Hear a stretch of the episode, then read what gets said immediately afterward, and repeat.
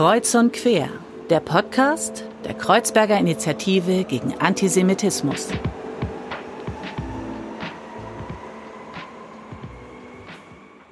Hallo bei Kreuz und Quer, dem Podcast der Kreuzberger Initiative gegen Antisemitismus. Mein Name ist Falle Speck und ich darf euch heute wieder durch die Folge begleiten. Und mir zugeschaltet aus München ist unser Gast, Erkan Inan. Erkan hat ähm, das Kunstfestival Ausarten mitbegründet, ähm, ist ganz aktiv im Bereich Migration, engagiert sich im Migrationsrat und verschiedenen anderen Vereinen. Und wir freuen uns sehr, Erkan, dass du zugeschaltet bist. Äh, wie geht's dir denn? Ja, ich freue mich auch sehr und ja, es geht mir gut. Schön. Bestens, danke dir. Und ähm, bevor wir starten, äh, liebe Hörer, ähm, ihr kennt das schon, wir starten sonst immer mit dem Ritual, äh, möchte ich erstmal herzlichen Glückwunsch sagen, Erkan, äh, denn ihr habt mit dem Ausarten-Festival äh, den ersten Preis beim Jewish Muslim Solidarity Award gewonnen, dem Award der Stiftung Erinnerung, Verantwortung und Zukunft und der KIGA. Und da ist meine Frage, wie hat euch denn die Nachricht erreicht? Boah, wie hat uns die Nachricht erreicht? Also, ähm, wie sie uns erreicht hat, kann ich dir jetzt gar nicht mehr sagen. Ich kann dir nur sagen, wir waren mega durch den Wind und waren super glücklich, auch überrascht, weil es waren ja großartige Projekte am Rennen und dass wir es dann doch gemacht haben, hat uns mega gefreut. Also wir sind da wirklich sehr, sehr glücklich gewesen, auch sozusagen als Münchner von den Hauptstädtlern gesehen zu werden, sage ich jetzt mal. genau, und das Projekt ist auch so ein Stück weit der Anlass dafür, dass wir miteinander sprechen. Ausarten, Art groß geschrieben ist ein Kunstfestival, das in München stattfindet, das ihr eben organisiert und darauf möchte ich gerne später mit ähm, dir ähm, zu sprechen kommen, was dahinter steht, was es für euch bedeutet, was ihr dort macht. Aber, und da kommen wir wieder zu unserem Ritual, wollen wir eben doch gerne starten mit dem Gericht. Und du hast, glaube ich, etwas sehr Schönes Schönes äh, mitgebracht für uns. Was ist es denn? Oh, also für mich, also mein Lieblingsgericht, und ich habe wirklich viele, muss ich sagen. Äh, mein Lieblingsgericht ist ein Apfelstrudel. Ja, mhm. ein Apfelstrudel. Ich muss dazu natürlich auch sagen, ich bin ein miserabler Koch und äh, noch ein viel miserablerer Bäcker. Aber dafür umso mehr ein Genießer und Schlemmerer. Und ich verbinde mit dem Apfelstrudel tatsächlich Kindheitserinnerungen. Mhm. Mhm. Also meine Kindheit bei meiner Omi, mhm. sozusagen bei meiner Ziehmutter, sage ich jetzt mal. Und äh, also ist halt ein großes Stück Kindheit für mich. Geborgenheit. Ist, äh, glaube ich, ein sehr schönes, auch ja auch klassisches Dessert, was sich gerade in der kalten Jahreszeit, finde ich, total anbietet. Dadurch passt es jetzt, finde ich, sehr gut. Und wir werden wieder das Gericht und die Anleitung, wie ihr dieses Gericht machen könnt, wieder posten auf unserem Social-Media-Kanal. Also folgt uns da gerne. Da kriegt ihr einen Einblick in den Apfelstrudel, der, glaube ich, sehr lecker mundet. Erkan, ich möchte gerne mit dir starten ins Gespräch über so ein Stück weit deine Biografie. Und mich würde interessieren, wie oft hörst du eigentlich die Frage in deinem Leben, wo kommst du her? Ich würde sagen, dass ich das früher in meiner Jugend deutlich öfter gehört habe. Ja. Heutzutage viel, viel weniger, weil ich glaube, dass die Leute etwas sensibler geworden sind oder weil ich vielleicht besser damit umgehen kann. Also falls die Frage kommt, äh, bin ich da schon viel strikter und habe nicht mehr dieses auch sichtbare und hörbare Bedürfnis, mich erklären zu wollen. Mhm. Ich sage einfach, ich bin Münchner, ich bin bayerischer Türke, ja, wobei auch hier sich manchmal die, die Gefühlslage oder die Identitätslage manchmal etwas verschiebt. Ja. Also ich musste erst lernen, dass man nicht das eine oder andere per se allein sein muss, sondern ja. dass man vieles sein darf und kann. Aber das ist doch auch eine sehr neue Entwicklung und auch eine sehr neue Einsicht für mich persönlich. Ja.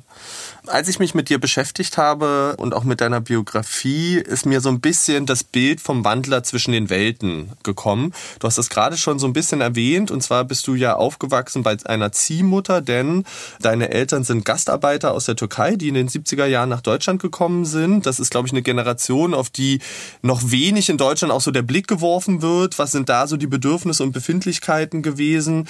Und deine Eltern haben dich nach einem Monat ungefähr zu einer Gastmutter oder zu einer Ziehmutter gegeben. Und bei der hast du gelebt, bis du sechs warst. Wenn du dich so ein Stück weit an diese Zeit zurück erinnerst, was ist denn da vielleicht geblieben? Was sind so Erinnerungen, die du immer noch in dir trägst und die dir wichtig sind? Naja, ist, vor allem ist es erstmal ein ganz großes Stück meiner Identität. Mhm. Ich meine, ich war etwa zweieinhalb Monate äh, alt, als ich zu meiner Omi gekommen bin. Das lag einfach daran auch, weil damals die, diese Mutterschutzzeit einfach nicht länger war. Mhm. Und die Alternative meiner Eltern war, entweder mich in die Türkei zu ihren eigenen Eltern zu schicken, was damals eigentlich das Übliche war, dass ja. die Kinder dann vor ihrem 16. Lebensjahr wieder kamen, weil danach durfte man ja nicht mehr einreisen. Die Familienzuführung war danach sozusagen nicht mehr möglich ab dem 16. Lebensjahr. Und für mich ist Reichertshausen, mhm. meine Omi, dieses ländliche einfach Heimat, würde mhm. ich sagen. Mhm. Aber Heimat nicht als etwas Ausschließendes, sondern tatsächlich als etwas Einschließendes, etwa Geborgenheit, weil die wichtigen Jahre, die mich geprägt haben, die habe ich halt dort verbracht. Ich mhm. meine, ich habe mein erstes Wort zu meiner Omi gerichtet. Ich habe meine ersten Schritte bei meiner Omi gemacht. Sie war die erste, die mich sozusagen, wenn ich Fieber hatte, sozusagen zum Arzt gebracht hat. Mhm. Und mit ihr habe ich meinen Vater unser vorgesagt, mhm. das mhm. Weihwasser gehabt und Sonntag in die Kirche gegangen. Also sowohl spirituell wie emotional wie auch verortungstechnisch würde ich sagen, hat mich die Landschaft, die Leute und meine Omi, die ich jetzt heutzutage auch sagen würde, wenn ein Mensch irgendwo beheimatet ist, dann ist es eben nicht nur eine, ein Ort, sondern es sind die Menschen, in denen wir verortet sind. Insofern, ja, ich würde sagen, das ist mir geblieben. Also auch wenn meine Omi heute nicht mehr lebt, aber mhm. in ihrer Person war ich beheimatet, mhm. bin ich angekommen. Also er hat dich ganz entscheidend geprägt, einfach in diesen ersten Jahren. Du hast gerade schon dich selber so ein bisschen beschrieben als der bayerische Türke. Was ist denn an dir, würdest du sagen, bayerisch und was ist denn vielleicht türkisch?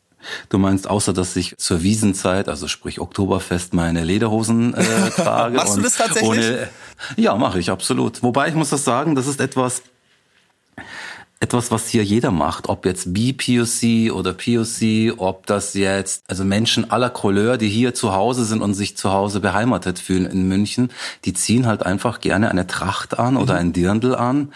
Und wir haben hier sogar in unserer Moschee hier schon mit Lederhosen und Dirndl die Moderation gemacht. Ach toll. Also, weil es gerade eine Veranstaltung war während der Wiesenzeit. Also da gehört es selbstverständlich dazu. Ich, wir, hatten, wir hatten zum Beispiel eine Veranstaltung, wo Fatih Cevico, der Kabarettist, da war. Mhm.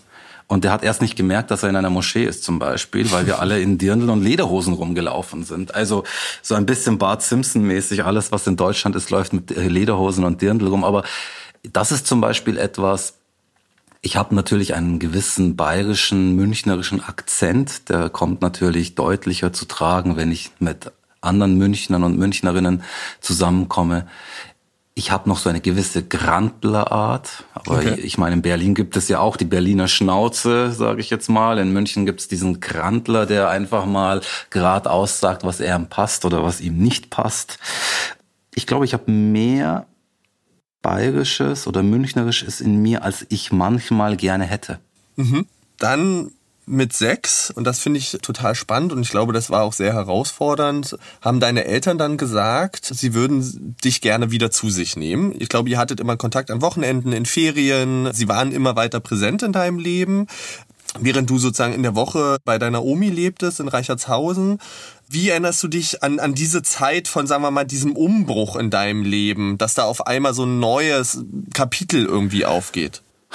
Eine schwierige Frage, weil sie mir doch relativ präsent ist, mhm. also sehr präsent ist. Das ist ein, also sozusagen eine, ja, ich würde sagen, es ist sicherlich einer meiner, äh, überhaupt der Umbruch in meinem Leben gewesen. Ich bin sozusagen aus dieser Verortung und auch von der Person, in der ich beheimatet war, bin ich ja sozusagen entrissen worden. Mhm sicherlich legitim aus der Sicht meiner Eltern, die mhm. endlich eine neue Lebensrealität hatten und die neuen Möglichkeiten hatten, um zu sagen, jetzt können wir unseren Sohn nicht nur zum Wochenende, wenn wir nicht in Dreischicht arbeiten und im Akkord arbeiten, und das haben sie nämlich hart gearbeitet, sondern jetzt wollen wir ihn tatsächlich bei uns haben, damit wir ihn prägen können und dass er uns nicht total entwächst. Ja, ja, das war nämlich ihre ganz, ganz große Sorge.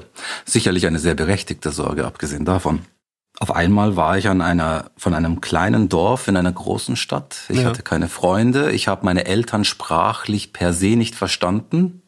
weil ich nur Deutsch gesprochen habe. Meine Eltern haben ausschließlich Türkisch gesprochen und ihr gebrochenes äh, Deutsch war tatsächlich sehr, sehr gebrochen und eben nur aufs Nötigste reduziert. Und das sind überwiegend, was sie halt vor Band, also in diesem Akkordband gebraucht ja. haben. Es war einfach nicht anders möglich und das Essen war eins anderes, war einfach ja. nicht mehr die Gelbwurst und die Wiener Wurst und keine Ahnung und ich sag jetzt mal übertrieben der Schweinsbraten am Sonntag, sondern es war dann auf einmal äh, Schafskäse und äh, Oliven.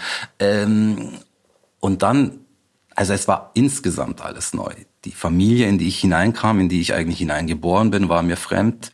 Die Stadt war mir fremd, die Sprache war mir fremd. Also ähm, man kann sagen, einsam in der Menge. Mhm. Und mhm. das war insofern für mich absolut schwierig. Mhm. Aber sie haben später einen Kompromiss gefunden, weil meine Omi war natürlich extrem an mich gebunden und ich an sie. Und äh, dann hat man einen Kompromiss gefunden, dass ich halt zu den Ferien oder zu einigen Wochenenden dann zu ihr kam. Also mhm. man hat dann den Spieß umgedreht. Das mhm. war sozusagen der Kompromiss, den meine Eltern bereit waren einzugehen ja, der glaube ich, für dich und ja auch für deine Ziehmutter, die Omi sozusagen dann ja auch wichtig war, dass da auch die Verbindung äh, ähm, ähm, weiter bestehen bleibt. Du bist dann in, in München zur Schule gekommen ähm, und bist, glaube ich, in eine türkische Klasse gegangen äh, zu Beginn, ähm, wobei du ja gerade beschrieben hast, dass du selber gar nicht türkisch sprechen konntest. Das fand ich irgendwie sehr spannend und äh, die Schulzeit war durchaus auch, das hatte ich so ein bisschen nachgelesen, herausfordernd für dich. Ähm, weil du da mit, sagen wir mal, ja auch einer gewissen Einstufung zu kämpfen hattest. Magst du mal einmal nachzeichnen, wie du so deine Schulzeit erlebt hast und was du dir vielleicht in dieser Zeit gewünscht hättest?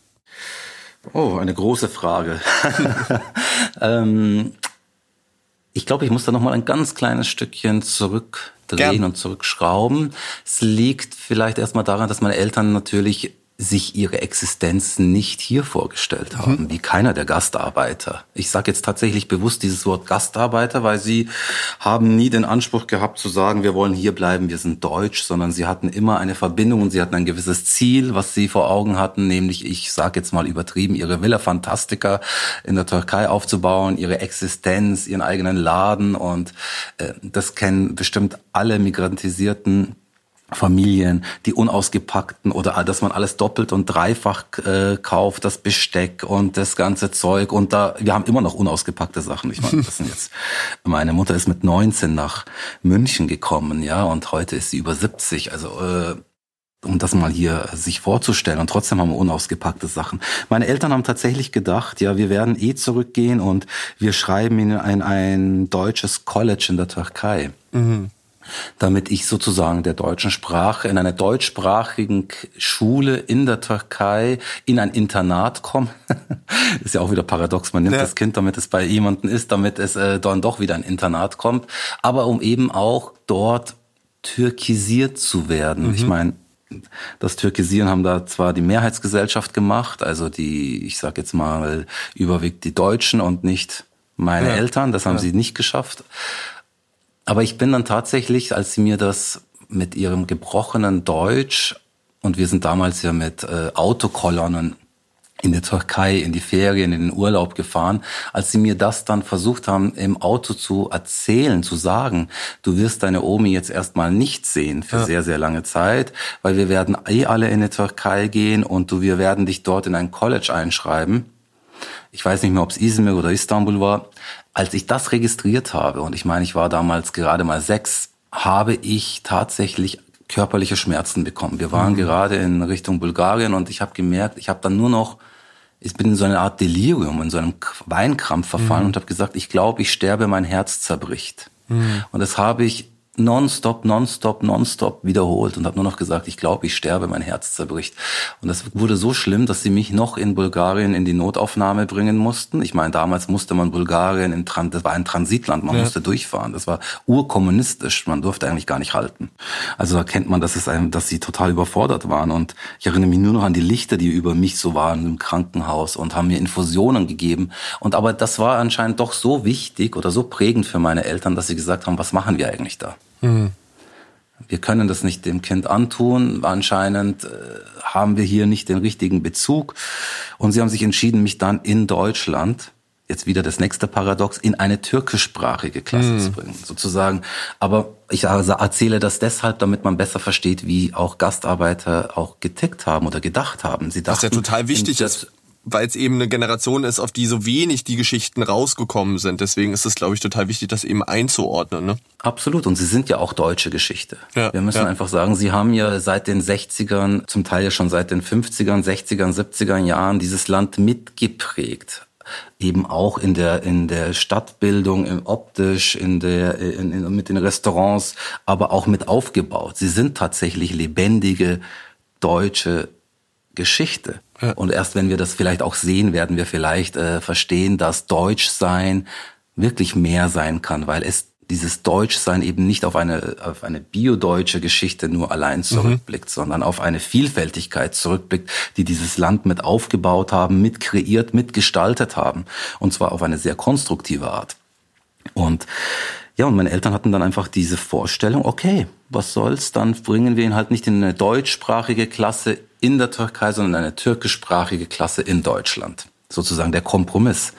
Von ihrer aus Schwarte total legitim, aber ich, der kein einziges Wort, äh, naja, Türkisch konnte, bin da total, äh, ja, nochmal entfremdet, sage ich jetzt mal. Ich war der Einzige, der auf der Fensterseite saß, noch mit einem anderen Mädchen, soweit ich weiß. Und es gab drei Reihen und der Lehrer hatte drei Dosen mit jeweils unterschiedlich gefüllten Sand. Die Fensterreihe war äh, die Dose mit nicht gefüllten Sand. Das mhm. heißt, die klang auch sehr hohl. Die hat erstmal hat er auf unseren Kopf draufgehauen und dann auf die hohle Dose draufgehauen, um zu sagen, ihr seid die Dummköpfe, ihr könnt ja nichts verstehen. Das äh, um einfach zu sagen, was sich so in mich hineingebrannt hat. Ja, ja, einerseits hast du jetzt hier einen, der eigentlich das als Chance sehen sollte, Kinder, die in Deutschland geboren sind, auch für sich zu gewinnen oder überhaupt zu ihrer, sag ich mal, Kultur der Eltern einzuführen nichts weit gefehlt. Das Einzige, was er gemacht hat, ist, dass er zum Todestag von Mustafa Kemal Atatürk sozusagen, dem Gründer der türkischen Republik, eine Rede abgespielt hat auf so einen alten Kass äh, äh, Kassettenrekorder und gesagt hat, jeder, der jetzt nicht weint, liebt nicht die Türkei, liebt Atatürk nicht und ist sozusagen Landesverräter. Und ich rede hier von der ersten Klasse Wahnsinn. Grundschule.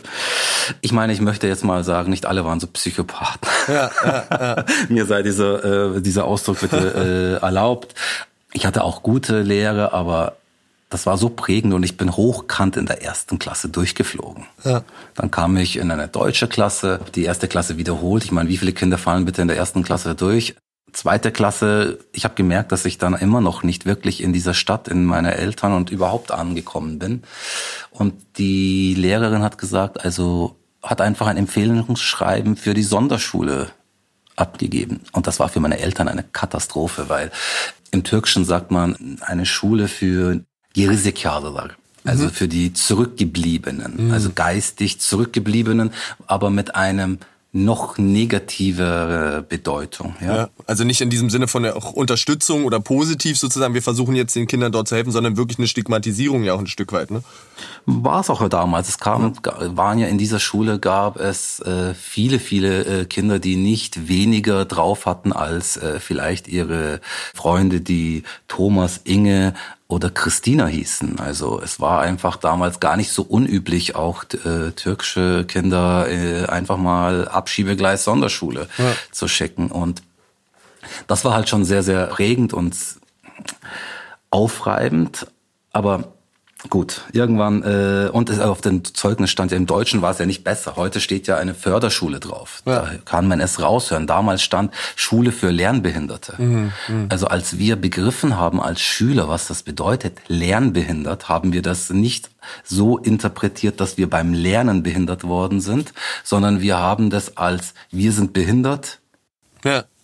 Und äh, sind nicht, äh, sind für etwas Besseres nicht fähig. Mhm, mh.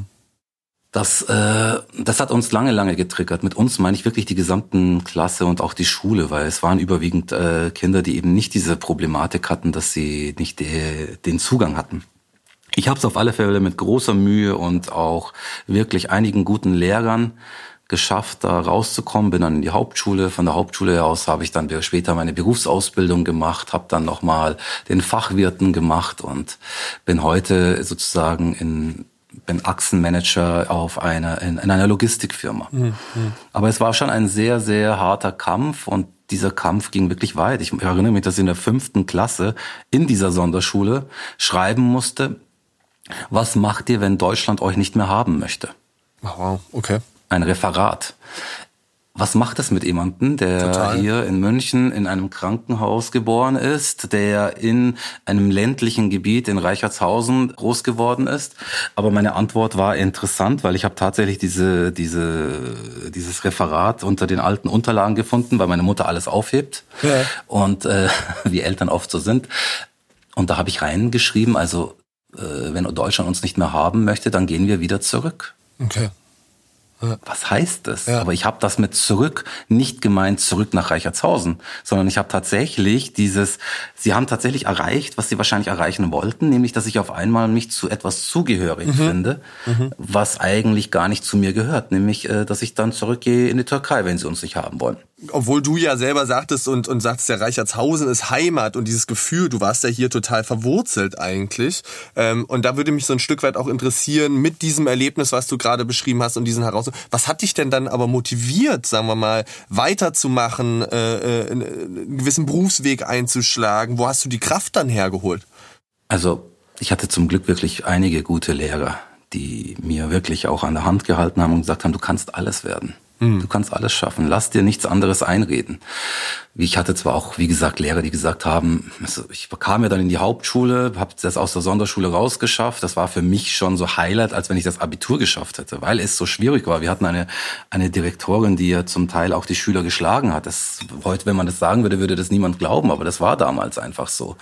Und dann kam ich raus und das Erste, was der Lehrer gesagt hat, als die Klasse zu laut war, hat er gesagt, benimmt euch wie zivilisierte Mitteleuropäer äh, was ist dieses zivilisierte Mitteleuropäer. Ich habe gemerkt, umso mehr man mir mein Deutschsein oder mir meine Heimat abspricht, ob das nun München, ob das Reichertshausen ist, umso mehr hat man mich türkisiert. Deswegen habe ich am Anfang gesagt, türkisiert wurde ich nicht von meinen Eltern. Ich bin mit meinen Eltern auch auf die Wiesen gegangen, also sprich zum Oktoberfest gegangen oder mhm. wir haben gefeiert und äh, alles, was man so sich vorstellen kann.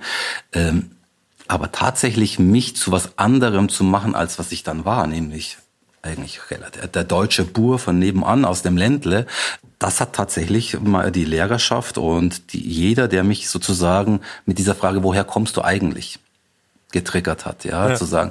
Dann beschäftigst du dich nämlich auf einmal mit Dingen, die dich vielleicht mit 14, 15, 16 nicht beschäftigen, mhm. nämlich Wer bist du? Woher kommst du? Was ist die Geschichte deines sogenannten Landes, was dir zugeschrieben wird? Was ist äh, eigentlich Islam? Wer sind Muslime? Auf einmal wirst du zu nicht nur zu einem Botschafter deines Landes, weil ich so viel Politikdiskussionen wie wir in der Hauptschule machen mussten mit unserem Lehrer, hatte ich wahrscheinlich noch nie. Ja? Und mhm. das waren nie wohlwollende Diskussionen. Ja, da äh, auch nicht konstruktive Diskussionen, auch nicht abholend. Insofern das, glaube ich, war es, dass ich mich irgendwann mal erstmal sehr, sehr türkifiziert habe, sehr, sehr islamisiert habe und dann einfach gar keine deutschen Freunde mehr um mich herum hatte. Mm, mm. Im Prinzip so ein bisschen der, der, der Kontraeffekt eigentlich zu dem, wie es ja sein sollte, dass ein Miteinander geschaffen wird äh, ähm, und versucht wird, eben da äh, Gemeinsamkeiten vielleicht rauszustellen. Ähm, mir war das so wichtig, da tatsächlich auf die Sprache zu kommen, weil ich finde, du bist ein ganz, ganz tolles Beispiel, dass Biografien eben nicht gerade sein müssen und zu einem Erfolg führen äh, automatisch, sondern dass es Brüche im Leben geben darf, die einem ja auch Stärke geben, möglicherweise in all ihrer Herausforderungen. Und ich will mit dir einen ganz kleinen Sprung machen ähm, zur, sagen wir mal, dann deinem jungen Erwachsenen sein und zwar auch zu diesem Thema Engagement, weil ich finde das sehr, sehr spannend. Du hast es gerade schon beschrieben, dir ist es ganz oft passiert, dieses wir und ihr, das da aufgemacht wurde, ähm, diese ja auch Ausgrenzungsmechanismen. Als junger Mann hast du, finde ich, ein sehr einschneidendes Erlebnis gehabt. Und zwar gab es ein schweres Erdbeben in der Türkei in der Nähe von Istanbul. Und ihr habt dann einen LKW beladen mit Sachen und seid dorthin gefahren und wolltet die Leute gerne unterstützen. Mich würde total interessieren, einfach die Frage, wie seid ihr auf diese Idee gekommen? Und was hat euch da im Prinzip hingebracht? Weil ich finde das nichts Selbstverständliches, dass man sagt, wir fahren da jetzt hin. Das ist richtig. Aber auch hier muss ich tatsächlich wieder ein wenig zurückspulen, um zu verstehen, wieso so etwas zustande gekommen ja. ist.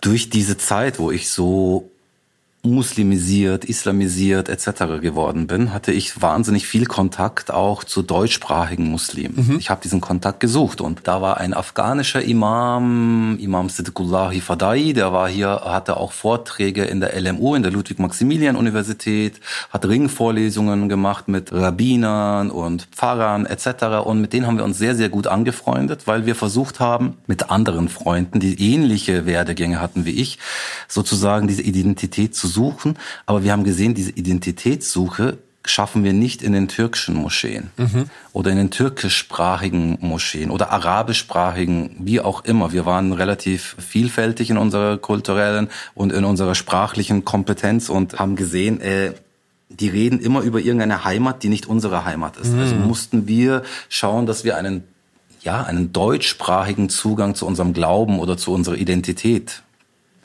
was damals mehr nicht eine Frage der Spiritualität war, sondern eine Frage der Identität war. Mhm. Das muss man mhm. unterscheiden. Mhm. Und mit dem haben wir uns oft getroffen und das war auch damals die Zeit, wo sehr viele Geflüchtete aus Tschetschenien kamen, weil ich meine, ein Mann in meinem Alter macht dann doch einige Umbrüche auch politisch mit, sage ich jetzt mal. Die UdSSR ist zusammengebrochen, die Berliner Mauer ist gefallen, auf einmal viele kleine Staaten, es entstehen wieder Kriege. Die ersten Geflüchteten, die ich hier betreut habe, waren tatsächlich Flüchtlinge aus Tschetschenien. Und durch diese Identität als Muslime hatte ich mich verantwortlich gefühlt, diesen Leuten einen besseren Zugang hierher zu mhm, finden. Mhm, und ich habe mich immer so aufgeregt bei diesem Imam und habe gesagt, warum macht niemand was? Warum hilft niemand den Leuten in Tschetschenien? Die werden bombardiert und etc. Also aus einer sehr jugendlichen und naiven Haltung, sage ich jetzt mal, was wahrscheinlich auch, äh, ich erzähle das deshalb, weil viele Leute, die jungen Leute, die dann auf Syrien geguckt haben, einen ja. ähnlichen Werdegang machen, ja, und ja. sich denken, was machen, was, warum hilft da niemand? Und dann gibt es eben Modelle, die sagen, wir gehen jetzt selber runter und äh, nehmen eine Seite ein und ich sage jetzt mal werden radikal ja. und andere sehen eine humanitäre Krise und versuchen humanitär zu helfen. Und dieser Imam hat mir dann irgendwie bei Tee und Kaffee irgendwie auf seinem Teppich und wir waren einige Freunde, hat gesagt, weißt du was, hör auf, dich zu beschweren. Sei ja. selbst ein Mann, mach doch einfach einen Verein. Gründe einen Verein mit deinen Freunden und schaut, dass ihr eure humanitäre Hilfe selber leistet und hör auf, endlich dich zu beschweren. Das war die Ohrfeige, die ich gebraucht habe. Ja. Und dann habe ich gesagt, wie jetzt Verein? Das klingt alles kompliziert. Ich meine, ich war ich weiß nicht mehr wie alt ich war, aber der jüngste von uns war 16 Ach, und der älteste war 24. Also zwischen 16 und 24 und wir waren dann insgesamt, ja, wir waren etwa 20 Jugendliche, die dann einen Verein gegründet haben. Ja. Und kaum hatten wir den Verein gegründet, der sozusagen ein Kunst- und Kulturverein sein sollte und humanitäre Hilfe machen sollte, ist dieses Erdbeben in der Türkei passiert. Mhm. Und wir haben gesagt, okay, jetzt sind wir gefordert. Jetzt ja. müssen wir was tun. Und das haben wir dann auch getan. Wir haben spontan die Stadt München angeschrieben, haben gesagt, also wir sind junge Leute zwischen 16 und 24. Wir wollen Studenten, Azubis, Schüler, wir wollen irgendwas machen.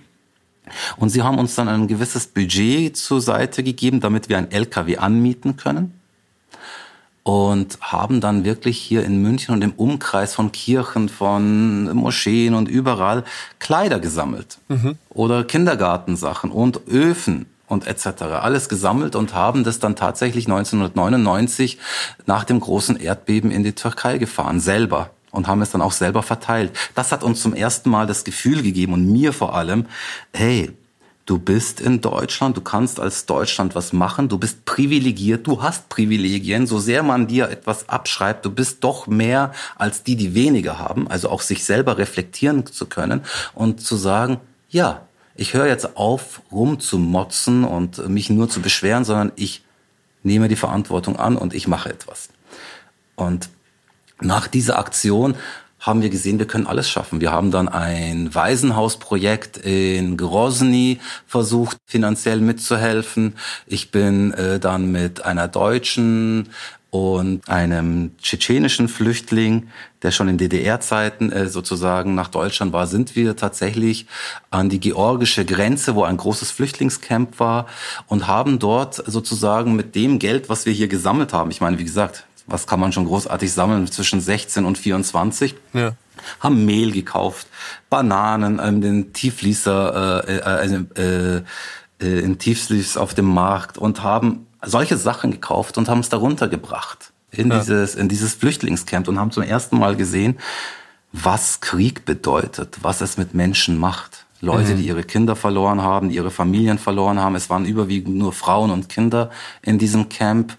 Und das hat uns eben dazu gebracht, dass wir danach noch sehr lange eben gesagt haben, was machen wir? Wir haben dann ein kleines Haus in Grozny organisiert. Im ersten Stock waren die Kinder, die Gliedmassen verloren hatten. Im ersten Stock waren Frauen, die vergewaltigt worden sind. Aber sozusagen kein Mann wollte sie mehr. Mhm. Nicht mal die eigene Familie, weil eine mhm. Frau, die vergewaltigt war, war nichts wert. Mhm. Also was haben wir gemacht? Wir haben Nähmaschinen besorgt, damit sie ihren eigenen Unterhalt nehmen können.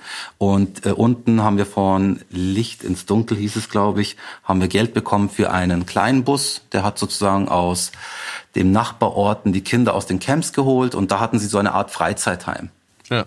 Als wir, da, als das uns alles über den Kopf gewachsen ist, haben wir es dann anderen Organisationen übergeben. Klar. Ja. Aber aus dem heraus haben wir gesehen, hey, du kannst alles im Leben schaffen. Ja. Ja. Du kannst alles schaffen. Und das hat uns so geprägt, dass wir diesen Verein, den wir gegründet hatten, noch fünf Jahre durchgeführt haben, bis unsere Lebensrealitäten sich geändert haben. Jeder hat, wurde, hat seinen eigenen Beruf gehabt, die Leute haben geheiratet, sie sind ins Ausland und haben studiert, sind in große Konzerne gekommen, wo sie dann Führungskräfte geworden sind. Und aber das hat uns so geprägt, dass wir auch danach immer, wenn irgendeine Möglichkeit war, sich mit einzubringen, zivilgesellschaftlich das auch getan haben. Was wir später dann auch in der Flüchtlingskrise 2014, 2015 hier in München gemacht haben. Mhm. mhm. Mich würde da nochmal interessieren, ähm, zwei Sachen. Und zwar sind das ja, du hast es beschrieben, das waren 16- bis 24-Jährige da in der Gruppe, mit denen ihr den Verein gegründet habt. Ähm, und ihr habt da, glaube ich, also so wie das jetzt klingt, ja unglaubliches Leid auch gesehen. Wie seid ihr damit selber umgegangen? Weil ich glaube, das ist sehr schwer, ähm, das auch sehen zu müssen und zu sehen, dass in der Welt solche Ungerechtigkeiten gibt. Und die zweite Frage ist, ähm, was bedeutet denn vielleicht Gemeinschaft oder wie wichtig ist Gemeinschaft und Community im Rahmen von solchen Sachen für dich? Ich habe relativ früh erkennen müssen, dass man nicht auf fertige Gemeinschaften zurückgreifen mhm. kann weil man, wie ich vorhin schon erwähnt hatte, diese Gemeinschaften oft Sprachgemeinschaften sind. Mhm. Aber als einer, der hier geboren, hier verortet ist, findet man eben nicht die Möglichkeit, sich äh, in die alten Strukturen anzudocken. Und auch damals, in meiner Jugend, gab es ja schon die ersten Radikalisierungsbewegung, hm. wo man gesagt hat, äh, also ich möchte jetzt die Namen nicht erwähnen, aber ihr kennt diese deutschsprachigen Prediger etc. pp. Und wir waren alles äh, Kinder, die aus sehr säkularen äh, Verhältnissen kamen, also die Familien, die überhaupt nicht religiös waren. Interessant ist ja oft, dass Kinder, die aus nicht religiösen Familien kommen, dann in solchen Gemeinschaften, wo man ihnen die Identität, die mhm örtliche Identität abspricht, auf einmal ja dann doch religiöser werden und dann auf einmal doch irgendwie türkifiziert oder iranifiziert oder äh, bosnifiziert, was auch immer werden, ja, sage ich jetzt mal. Und das haben wir sozusagen ja zum Teil durchgemacht und haben aber gesehen, nein, weder das eine ist was für uns, noch ist das andere für uns und wir haben unsere eigene Gemeinschaft gegründet. Ja, Gemeinschaft ist absolut wichtig, mhm. ohne Wenn und Aber. Die Frage ist nur, welche Gemeinschaft. Mhm. Und ich finde, es gibt eben nicht diesen oder jene Gemeinschaft, sondern man muss dann einfach sagen, wenn es das nicht gibt, dann müssen wir es erfinden. Mhm. Dann müssen wir einfach schauen, dass wir eine plurale, offene äh, ähm, und einfach unserer Realität am meisten spiegelnde Gemeinschaft mit aufbauen. Und das haben wir dann gemacht. Wir haben dann halt einfach gesagt, okay, wir hocken uns hin, hören uns, wir gehen zwar zu allen hin und hören uns die Sachen an, was sie uns erzählen, aber wir haben unsere Gemeinschaften selber gegründet. Ich hatte das große Glück dann später, dass ich eben hier das Münchner Forum für Islam in München gefunden habe. Da hatte ich allerdings schon meine drei Kinder, war dann schon sozusagen ein erwachsener Mann, gebe aber sozusagen meinen Kindern schon den Zugang in diese Community hinein die sozusagen multikulturell, multiethnisch eine deutschsprachige Gemeinschaft ist, die sozusagen, es heißt ja auch Münchner Forum für Islam, wo ich jetzt hier tätig bin und ich bin hier verantwortlich für den Kunst- und Kulturbereich.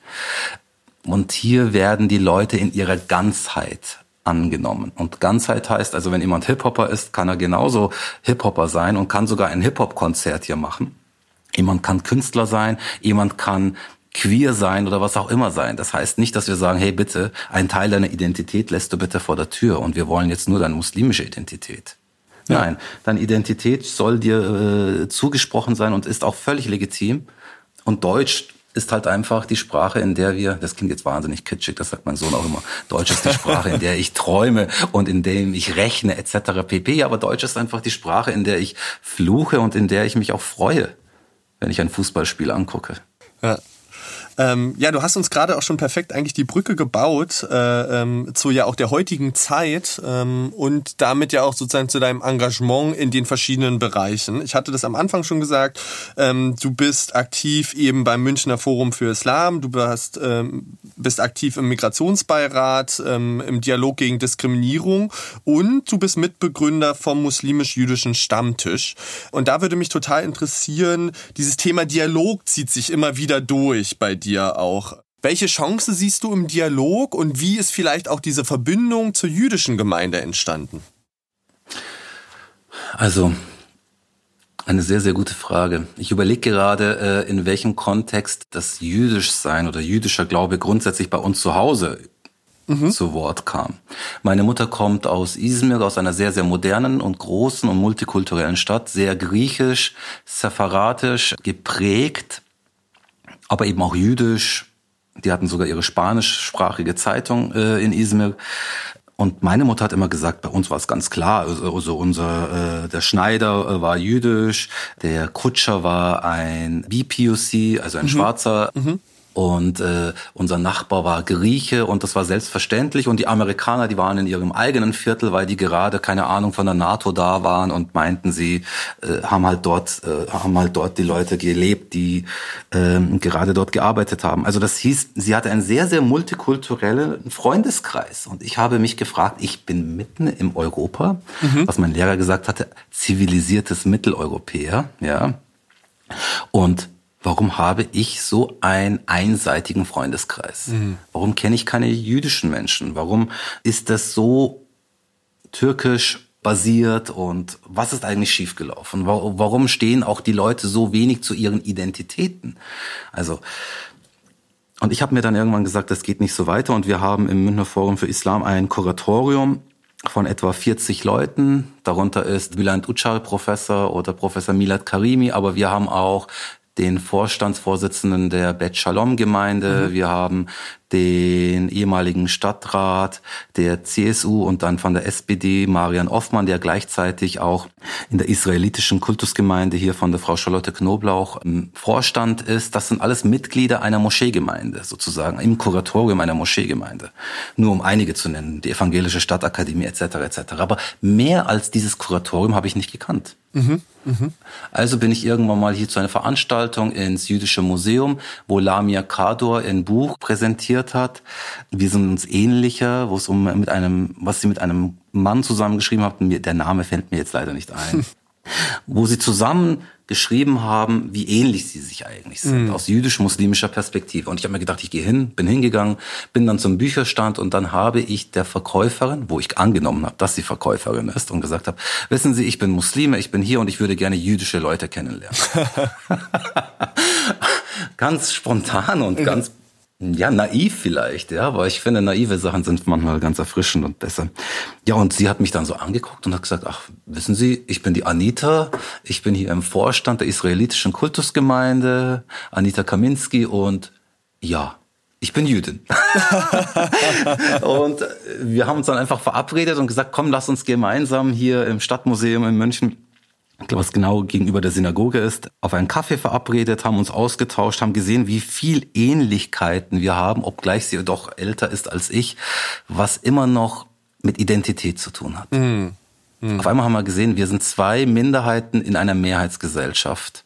Obgleich wir oftmals Deutscher als die Deutschen sind, ja. haben wir gemerkt, dass wir ähnliche Erfahrungen haben, ähnliche Fragen, die uns triggern ja, ganz, ganz tief bewegen. Und aber dass wir, obwohl wir nur acht Minuten Fußweg auseinander sind von ja. den Gemeinden, also unsere Gemeinschaft ist etwa acht Minuten vom äh, Jakobsplatz hier, haben wir so wenig Kontakt und dann haben wir uns überlegt, hey, wir machen jetzt etwas einfach mal für uns. Externe den Gemeinschaften, externe irgendwelcher Strukturen. Lass uns zusammenkommen und jüdische junge Leute oder junge Erwachsene mit jüdisch muslimischen äh, jungen Erwachsenen zusammenbringen. Und das haben wir gemacht. Wir haben eine, haben die Synagoge besucht, sind danach Kaffee und Kuchen essen gegangen und es war sowas von befreiend. Es war sowas von einfach nur schön. Mhm. Es war mhm. einfach nur schön. Es war kein Trialog es war ein Dialog, nicht zwischen den Religionen, sondern zwischen Gläubigen. Mhm. Das ist ein ganz, ganz großer Unterschied. Wenn wir immer sagen Dialog zwischen den Religionen, dann denken wir sehr in, über Institutionen nach. Nein, Dialog findet. Dann ist man auch auf so einer Metaebene und nicht auf der menschlichen Ebene, ne? Ja. ja. Und wir haben tatsächlich den Dialog über die Menschen geführt und ihre Glaubenswelten. Mhm. Das ist ein was ganz, ganz unterschiedliches. Später haben wir eine Führung hier in der Moschee gemacht. Wir haben dann zufällig, äh, was wir haben machen ja, ich mache ja hier noch dieses Ausarten-Festival, wo sozusagen dann auch später den Preis gewonnen hat, haben wir gemeinsam mit dem Ausarten-Festival und den Stammtisch, also diesen jüdisch-muslimischen Stammtisch, gemeinsam einen Workshop gemacht mit Eran Shakina, einem israelischen Künstler aus Jaffa und das war genau das 70. Gründungsjahr äh, von Israel und äh, auch genau die Debatte, wo man gesagt hat, wir bringen jetzt die Botschaft von Tel Aviv nach Jerusalem, also auch eine sehr angespannte äh, Zeit sozusagen, wo man nicht wusste, wie die wird die Resonanz, wenn wir als Moschee, also als ein Festival aus der Moscheegemeinde heraus mit dem jüdisch-muslimischen Stammtisch, mit der Anita Kaminski etc. Äh, sagen, wir machen jetzt einen Zeichenworkshop im jüdischen Museum in mhm. dieser Zeit mit muslimisch und jüdischen Kindern. Mhm. Das war die Prämisse. Nur jüdisch-muslimische Kinder sollen kommen und gemeinsam einen Workshop machen. Und das war echt ein absoluter Erfolg. Und das eigentliche Spannende ist nicht zwischen den Kindern passiert. Jeder kann sich vorstellen, dass zwischen den Kindern eigentlich alles super perfekt ist. Das eigentlich Spannende war der Sekundäreffekt, dass die Eltern draußen im Café des Museums gemeinsam saßen und auf einmal zum ersten Mal die Gelegenheit hatten, einen aus dem anderen Glaubensbekenntnis heraus ja. kennenzulernen, Kaffee zu trinken, während ihre Kinder gemeinsam spielen und zeichnen. Ja. Ja. Das war so spannend zu sehen und das hat was verändert. Ja, weil es löst es möglicherweise auch von diesem Thema Religion, wo ja auch immer so ein Bild von, sagen wir mal, so Spannungsfeldern aufgemacht wird und es hebt es ja vielleicht auch auf so kulturelle Aspekte, wo man sich einfach über Lebenswelt austauschen kann, kann ich mir vorstellen. Es sind dann so ganz einfache Dinge, die uns eigentlich alle gleich belangen. Mhm. In welchen Kindergarten geht euer Kind? Welche Probleme habt ihr? Wie alt ist euer Sohn? Wie alt ist deine Tochter?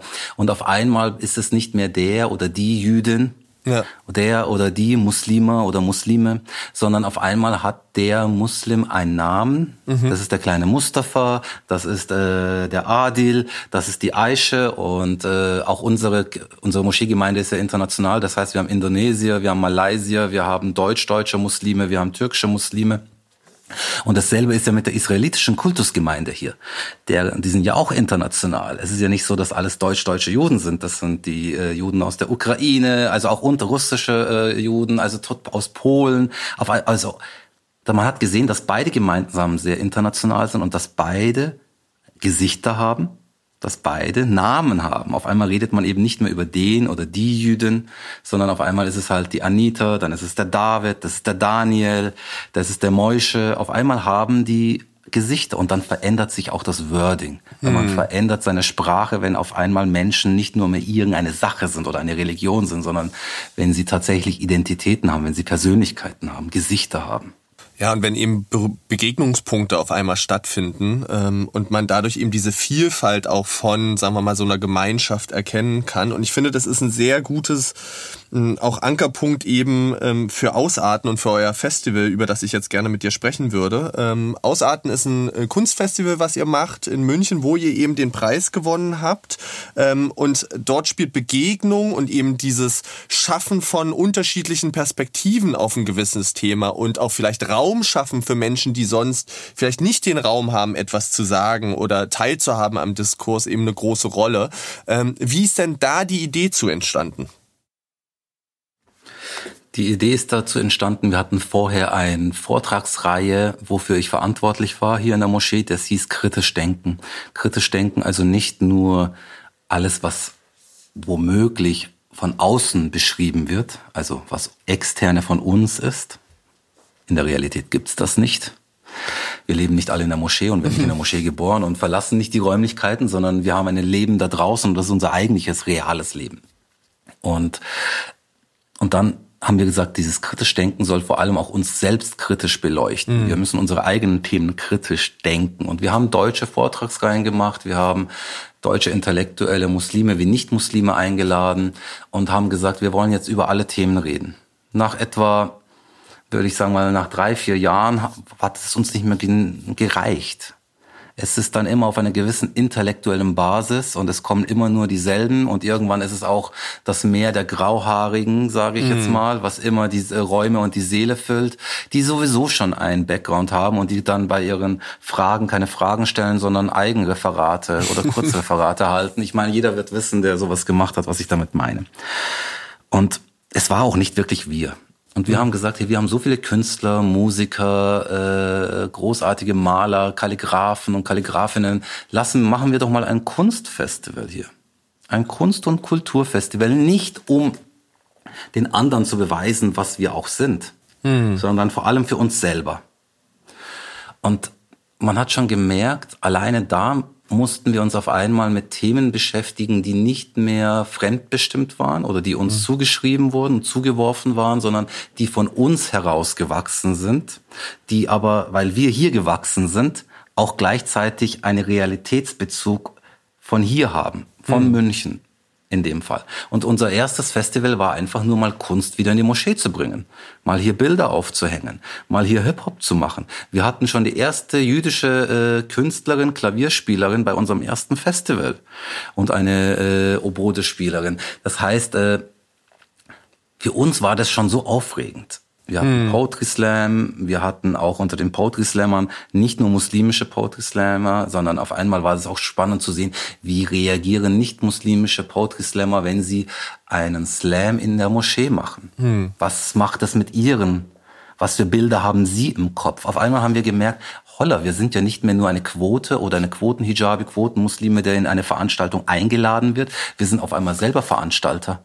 Wir sind von Gast zum Gastgeber geworden und das hat uns verändert. Ja. Wir sind daran gewachsen und das zweite und dritte Festival ging dann schon mehr um, wer sind wir?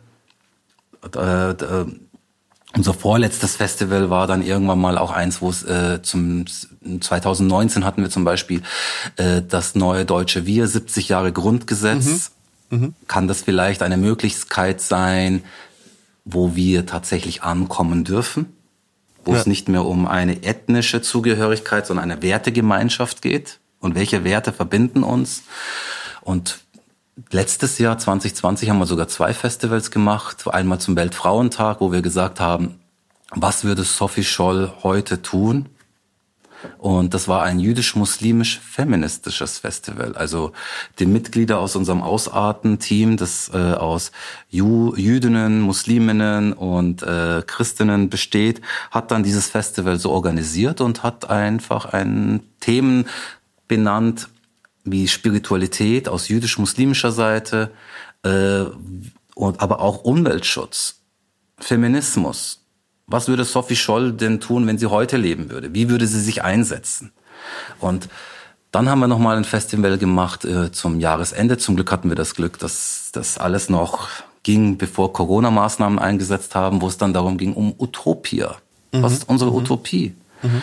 Und wir haben mittlerweile, würde ich schon sagen, ist dieses Ausarten ein sehr jüdisch-muslimisches Festival geworden was sozusagen immer einander mitdenkt mhm. und nicht einander ausschließt. Mhm. Mittlerweile kreieren wir es und gestalten es zusammen, obwohl es ein Festival aus einer Moscheegemeinde ist. Mhm. mhm. Ähm, Du hast das gerade schon erwähnt, dieses Thema Utopien, ähm, das ihr da gesetzt habt gemeinsam. Ähm, da würde mich interessieren, was sind denn vielleicht deine Utopien für Gesellschaft? Ähm, warum ist das Thema so wichtig und was sind für Utopien entstanden im Rahmen des Festivals für, für die Gesellschaft? Gute Frage. Eigentlich habe ich da keinen druckfertigen äh, Text, den ich so sagen kann. ich, hatte, ich hatte die Hoffnung, dass du jetzt uns sozusagen eine schöne Vision skizzieren kannst. Oh, ich glaube, Utopie, ja, eine sehr, sehr, also für mich andersrum. Ich versuche es jetzt mal. Ich bin ein Typ, der sehr bildlich denkt, in Metaphern denkt. Und nur so geht's bei mir. Das ist wahrscheinlich meine sehr orientalische Seite, möchte ich mal behaupten. ähm, wir haben unser Poster, Plakat für dieses Utopie aufgebaut in Backsteinen. Mhm. Es waren Backsteine, die sozusagen gemeinsam dann ein Dach als zweites Plakat hatten, mhm. wie ein Dach, was sozusagen über diese Backsteine ging. In diesen Backsteinen war das Thema queer, wo wir ein äh, Panel gemacht haben, äh, queer, äh, jüdisch, jüdisch, äh, queer, muslimisch, queer, queer, muslimisch. Unter demselben Regenbogen war ein Backstein. Es gab aber auch eine jüdisch-muslimische Stadtführung, weil auch wenn man heute denkt, in München sieht man nichts Jüdisches und nichts Muslimisches, ist doch die Stadt auch von ihrer Architektur ausgeprägter, als man es vielleicht auf Anhieb äh, zuschreiben würde. Wir haben das Thema Sprache gehabt, wo wir mit der Kybra Gümüşay geredet mhm. haben. Was mhm. macht Sprache? Was ich eigentlich damit sagen möchte, es sind viele, viele einzelne Backsteine, die sozusagen eine Gesellschaft mit aufbauen, wo jeder seinen Platz hat. Und am Endeffekt gibt es dann doch ein Dach, mhm. das wir dann als das naja, ich nenne jetzt mal das neue deutsche Wir, das europäische Wir, aber wo es dann tatsächlich darum geht, wie wollen wir miteinander leben? Und das sind viele einzelne Backsteine. Man kann nicht sagen, man hat dieses eine schon fertig. Es ist ein dauernder Diskurs und ich sage immer, Veränderung ist das einzig Beständige und hm. äh, auch die Utopien verändern sich. Die müssen wachsen. Also unsere Träume müssen vielleicht, ich glaube Martin Luther King hat mal gesagt, unsere Träume müssen uns überleben, müssen uns hm. übersteigen. Hm. hm. Und so ähnlich sehe ich das auch. Also insofern habe ich nicht die eine Vision, aber die ganz große Vision, die ich habe, ist einfach der Wunsch nach Normalität. Dass mhm. es selbstverständlich ist, dass eine Frau mit Hijab genauso äh, im Parlament äh, sitzen kann, nicht weil sie ein Hijab trägt oder nicht trägt, sondern dass sie, äh, weil sie äh, einfach für diesen Platz geeignet ist und weil sie gewählt worden ist und ihre ganze Person nicht auf eine Kleidung heruntergedrückt wird.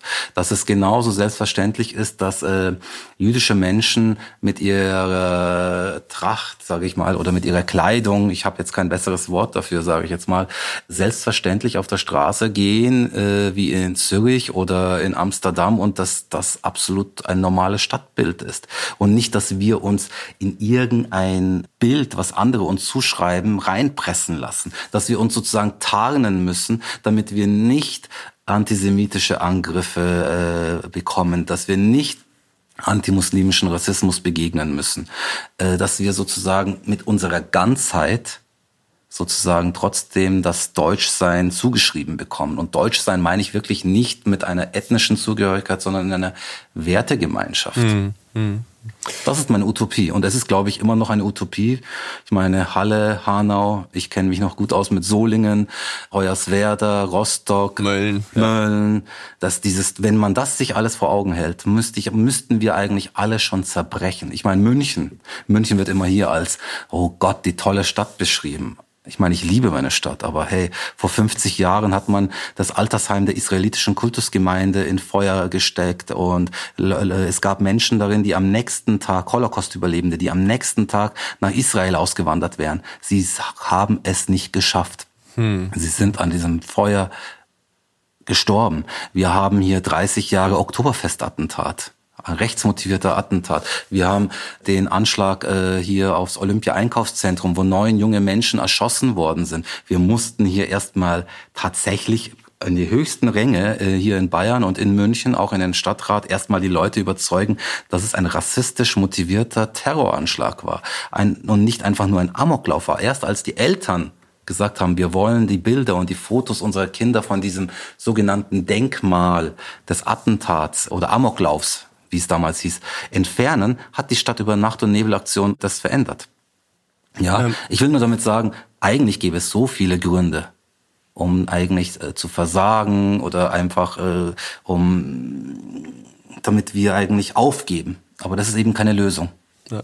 Du hast gerade diese schrecklichen Ereignisse ja schon aufgezählt und das wäre auch eine Frage, die ich hatte und als ich mich mit dem Festival äh, beschäftigt habe, die mir sofort gekommen ist. Wir haben diese Angriffe auf Demokratie ähm, und aber auch wirklich Angriffe auf Menschen und ähm, diesen Terror auf Menschen ähm, erlebt in unserem Land. Ähm, welche Rolle spielt das im Rahmen des Festivals und welche Chance bietet vielleicht das Festival auch, ähm, genau damit vielleicht einen Umgang zu finden? Naja, erstmal machen wir es, wie gesagt, damit wir erstmal wieder einen Ort haben. Mhm. Damit wir einen Ort haben, indem man uns nicht in Frage stellt, unsere gesamte Existenz in Frage stellt, indem wir erstmal sein können, wer wir sind, nämlich deutsche Muslime, deutsche Juden und nicht nur Juden in Deutschland und nicht nur Muslime in Deutschland, wo der Islam ja nicht dazu gehört, etc. pp. ein ganz natürlicher Teil, ne? Genau, aber das schafft man nur, wenn man selber Gastgeber ist. Das mhm. war erstmal unsere Intention. Mhm. Und dann kann man nämlich auch die Themen selber besetzen. Ich meine, dieses äh, Queer-Thema, LGBTQEI, haben wir ja sozusagen äh, selbst benannt. Das war ein Wunsch mit den Jugendlichen vom Moische-Haus München hier. Das ist mhm. eine jüdische WG. Mit denen gemeinsam haben wir das gemacht. manche Sachen machen wir mit der Bet Shalom-Gemeinde oder israelitischen Kultusgemeinde, äh, Leuten aus der Gemeinde. Aber es sind immer Themen, die wir selber benennen, die uns selbst triggern. Und ja, dieses Jahr haben wir für 2021 auf alle Fälle ein Panel angesetzt, wo wir Menschen einladen wollen, die etwas über Hanau, Halle, aber eben auch über München sagen können, weil München wird immer ausgeblendet. Jetzt wird immer geredet über Hanau und Halle, aber das ist ja nicht etwas, was von heute auf morgen passiert ist. Da gab es ja Solingen, da gab es ja Mölln, da gab es ja Hoyerswerda. Hallo, ich meine NSU-Morde, zwei davon sind mhm. hier in München passiert. Mhm. Das ist ja nicht irgendwie, dass wir sagen, Rassismus ist nicht etwas, was tötet. Was ich einfach sehe, das ist in der Mehrheit der Gesellschaft noch nicht angekommen, dass Rassismus tatsächlich tötet, dass es eine tödliche Gefahr ist, eine reale Gefahr ist und dass sie uns spaltet und dass sie, ja, dass sie uns alles nimmt, was wir haben, unsere Kinder, unsere geliebten Menschen und dass das nicht irgendwo weit weg passiert. Ich meine, sei mir bitte verziehen, wenn ich jetzt sage, dass ich diese Black Lives Matter Bewegung zwar sehr stark finde, und auch niemanden den Flow da wegnehmen möchte. Aber ich muss mich schon fragen, wo waren denn all diese Demonstrationen von jungen und mhm. älteren Leuten, als Hanau oder Halle war? Nein, man hat Fasching gefeiert. Mhm. Man hat Fasching gefeiert. Und wir sagen einfach, nee, wir machen unsere Themen, wir laden hochkarätige Leute ein. Wir haben zum Beispiel letztes Jahr ein Panel gehabt über den Film 82 Namen, bitte vergisst uns nicht, Syrien. Und da hatten wir auch einen Sprecher vom Holocaust Memorial Museum, den Herrn Klaus Dr. Müller. Mhm. Dann hatten wir Frau Professorin Dr. Miriam Zado vom NS-Dokumentationszentrum. Wir hatten noch den Dervish Hisarji von der äh, Kiga Kreuzberger Initiative Initiative gegen Antisemitismus und noch andere. Und was ich damit sagen möchte, das haben wir aber in der Moschee gemacht mit dem jüdisch-muslimischen Stammtisch. Es waren jüdische und muslimische Intellektuelle da, aber auch eine ganze Schulklasse war da. Und wir haben aber nicht nur über diesen Film geredet, sondern wir haben darüber geredet, wie gedenken wir, wie muss Gedenkkultur heute stattfinden, wenn es immer weniger Holocaust-Überlebende gibt. Was machen wir? Wie können wir es inklusiver schaffen? Wie können wir intersektionaler darüber nachdenken, damit tatsächlich nie wieder, nie wieder bleibt? Mhm. Und das sind Themen, die wir selber benennen. Und das kann aber eben nur dann passieren, wenn wir unsere eigenen Safe Space Räume schaffen. Diese mhm. werden uns nicht zugesprochen. Und dieses Jahr werden wir, wie gesagt, diese aktuellen Themen wie Hanau, Halle und München nochmal thematisieren. Und diese Menschen zu Wort kommen lassen. Gibt es denn auch Gedanken, vielleicht auch für 2021 noch mehr Religionsgemeinschaften aktiv in, in eure Arbeit einzubinden? Oder sagt ihr, wir wollen es erstmal, und nicht erstmal, vielleicht beim Dialog oder diesem Fokus auf jüdisch-muslimisch lassen, ähm, die das mitplanen, um dem weiter Raum zu geben, zu wachsen ähm, und weiter eben diese Räume zu schaffen, in denen wir selber die Themen setzen können? Hm. Gute Frage, wie all deine Fragen. ähm, ich bin tatsächlich ein Freund dieses jüdisch-muslimischen Dialogs. Mhm. Erstmal haben wir da noch viel, viele Klar. Themen, die einfach unsere Themen sind. Ich bin ja christlich sozialisiert, möchte ich sagen. Also was das Christliche und das ist auch die dominierende Kultur. Aber ich sage einfach mal, es sind hier zwei äh, äh Gemeinschaften, die in der Mehrheit eine Minderheit sind. Mhm. Mhm. Und ich glaube, dass wir so viele Gemeinsamkeiten haben, dass wir noch weiter uns entdecken, dass es weiter wächst, dass wir einfach mehr mitdenken können. Wir haben das hier in München schon relativ gut geschafft und schaffen es. Aber das ist nicht etwas, wo wir sagen können, ja, wir haben es jetzt ein, zwei Mal gemacht und damit finish. Oder wir machen jetzt mal einen, einen Abend, wo es über äh, BPUC geht. Nein, mhm. dieses Thema muss ein Dauerthema bleiben. Mhm. Das wollte ich auch damit sagen. Es geht nicht, dass wir mal sagen, boah, wir haben jetzt äh, Fähnchen geschwungen, Regenbogenfähnchen geschwungen. Ja, jetzt habe ich mein, äh, mein Bestes getan. Nein, die Menschen, ich kann mir nicht aussuchen, wann ich muslimisch oder nicht muslimisch geframed werde. Ein jüdischer Mensch kann sich nicht aussuchen, wann er jüdisch geframed wird oder nicht und wann er antisemitisch angegriffen wird oder nicht. Aber die Mehrheitsgesellschaft kann sich einfach mal aussuchen, ja, heute nehme ich mal das Fähnchen, gehe mal auf eine Demo und dann bin ich wieder zu Hause und trinke meinen Kaba, meinen Kakao und die Welt ist in Ordnung und ich habe das ja gemacht. Hey, ein Feuerwehrmann kann ja auch nicht sagen, ja, ich habe ja gestern schon ein Feuer gelöscht und heute soll es bitte ein anderer machen. So läuft das nicht. Das ist eine Daueraufgabe. Das ist eine Aufgabe, an der wir auch weiter wachsen werden. Und so sehe ich das auch. Also ich persönlich bleibe bei dem jüdisch-muslimischen Dialog. Ich habe den ja explizit noch äh, mit der Anita Kaminski von der IKG als Münchner jüdisch-muslimischer Stammtisch wo ich, wir sowieso etwas machen. Aber auch beim Ausarten wollen wir weiter ein Augenmerk draufsetzen. Erstmal A, weil wir Nachbarn sind, vom Gebäude her nicht weit weg sind, auch weil wir in unserem Kuratorium eben die Bet Shalom Gemeinde mit vertreten haben und durch Marion Offmann auch jemanden haben, der in der israelitischen Kultusgemeinde ist. Aber das wird unser Augenmerk sein. Und ich hatte auch schon die eine oder andere Kritik interessanterweise von christlicher Seite, ja, wieso werden wir jetzt nicht mit eingebunden? Wieso werden wir jetzt nicht eingeladen? Da habe ich gesagt, ja, es gibt auch genug christlich-jüdische Kooperationen. Gönnt uns doch bitte dieses Kleine, mhm. was wir haben, mhm. diesen jüdisch-muslimischen Dialog, den wollen wir weiter ausbauen. Wir haben so viele Gemeinsamkeiten. Wir haben ein ähnliches Gottesbild. Wir haben viele gemeinsame Gebote und Verbote. Und wir haben eine so ähnliche Lebensrealität, dass wir uns einfach weiter stärken können. Und eins sei mal dahingestellt. Keine Community wird es jemals alleine schaffen.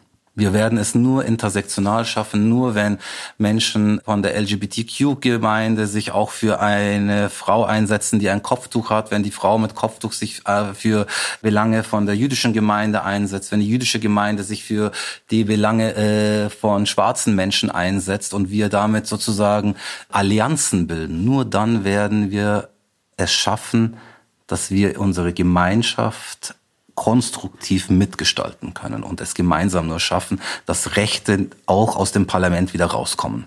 Mhm. Ich glaube, damit hast du, finde ich, das perfekte Schlusswort eigentlich gefunden. Ähm, gerade im Hinblick von Allianzen, von Gemeinsamkeit, die eben so wichtig ist, auch gerade in diesen herausfordernden Zeiten.